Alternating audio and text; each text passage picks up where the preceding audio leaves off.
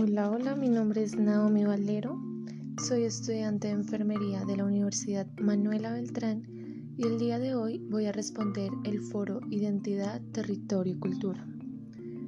Para responder este foro nos basamos en el artículo, bueno, en un artículo llamado La construcción de identidades colectivas a través del fútbol, cuando los nacionalismos juegan en los estadios. Ok, entonces la primera pregunta dice, ¿Por qué el autor afirma que el fútbol es un deporte que construye identidades? Bueno, la respuesta para esta pregunta es la siguiente. Para el autor, el fútbol es un deporte que construye identidades debido a que los equipos se rigen como representantes simbólicos de las comunidades a las que pertenecen.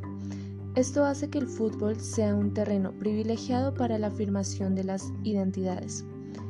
El fútbol tiene una capacidad a la hora de construir identidades colectivas, lo que lleva a unas relaciones de enfrentamiento, entre clubes que trascienden la rivalidad estrictamente deportiva. Ok, entonces eh, el siguiente punto es expresar una opinión con respecto a la siguiente frase. Dice así. Los partidos de fútbol se convierten en escenarios simbólicos de enfrentamiento, un marco de oposición entre identidades. Además, como explica Ramonet, en los casos donde las circunstancias y los contextos territoriales, políticos o ideológicos intensifican esta referencia de posición, las rivalidades cobran aún más fuerza y en ocasiones avanzan el desencadenamiento de determinados conflictos civiles. En definitiva, los enfrentamientos entre equipos, como afirma Brumberger, son para el espectador una forma de simbolizar y afirmar ciertos aspectos de su identidad. Para ello, la referencia de, de oposición con el rival es un esfuerzo. Bueno, esta frase tiene mucho sentido ya que debido a la identidad, pues se crean rivalidades y conflictos entre los equipos. Y esto es debido a que ellos se van a encargar de defender siempre sus ideologías. Entonces, ¿qué pasa? Para el espectador, todos estos enfrentamientos eh, van a ser una forma de simbolizar y afirmar ciertos aspectos de su identidad. La pregunta número 3 dice, ¿cómo el fútbol ha influido en los procesos históricos de construcción de identidad entre las naciones? Ok, como ya se ha mencionado, el fútbol ha articulado procesos de identificación simbólica y destaca que el fútbol ha sido una herramienta útil para la observación de varios procesos desarrollados en la sociedad y asimismo en su comprensión. Entonces, eh, hay teorías de globalización y estas crean una percepción, eh, percepción de homogeneidad que en el mundo del deporte toma una forma de competición internacional. Y esto se da entre los jugadores extranjeros y aumenta eh, las riquezas de los clubes a través de todo ese tipo de patrocinio, eh, ventas de derechos eh, en televisión y entre otros. La siguiente dice, de acuerdo con el apartado del texto del campo de fútbol a campo de batalla, las guerras de Yugoslavia, ¿Por qué el fútbol generó un contexto de rivalidad sociopolítica y sociocultural marcada por los nacionalismos?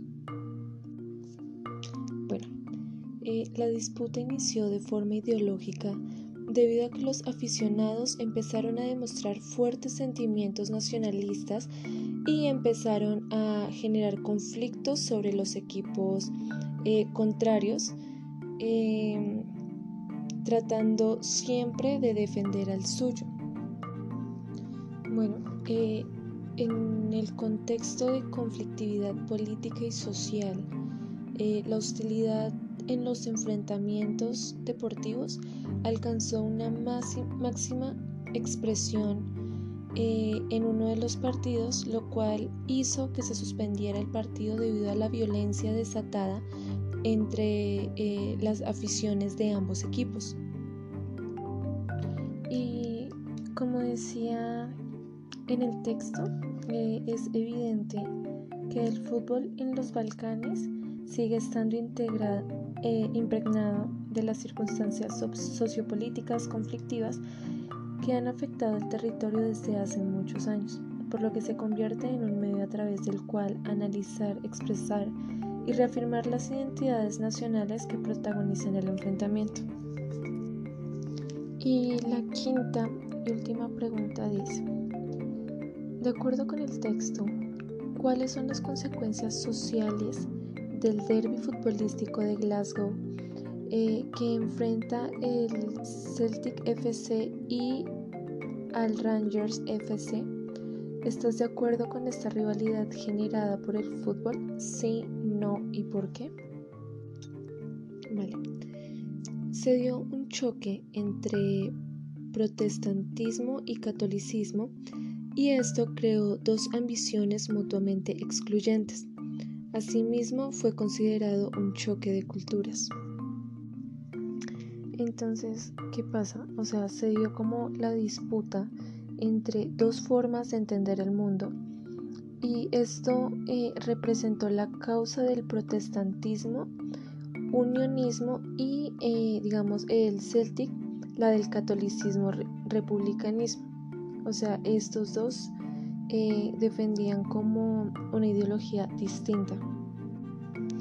Y bueno, yo en lo personal no estoy de acuerdo a este tipo de rivalidades generadas por el fútbol debido a que no le hallo como algún sentido al hecho de crear grandes disputas, conflictos, eh, enfrentamientos o llegar a altos niveles de violencia solo por el fútbol. O sea, se sabe que eh, es algo que se extendió o sea, se fue extendiendo por muchos lugares o por culturas diferentes.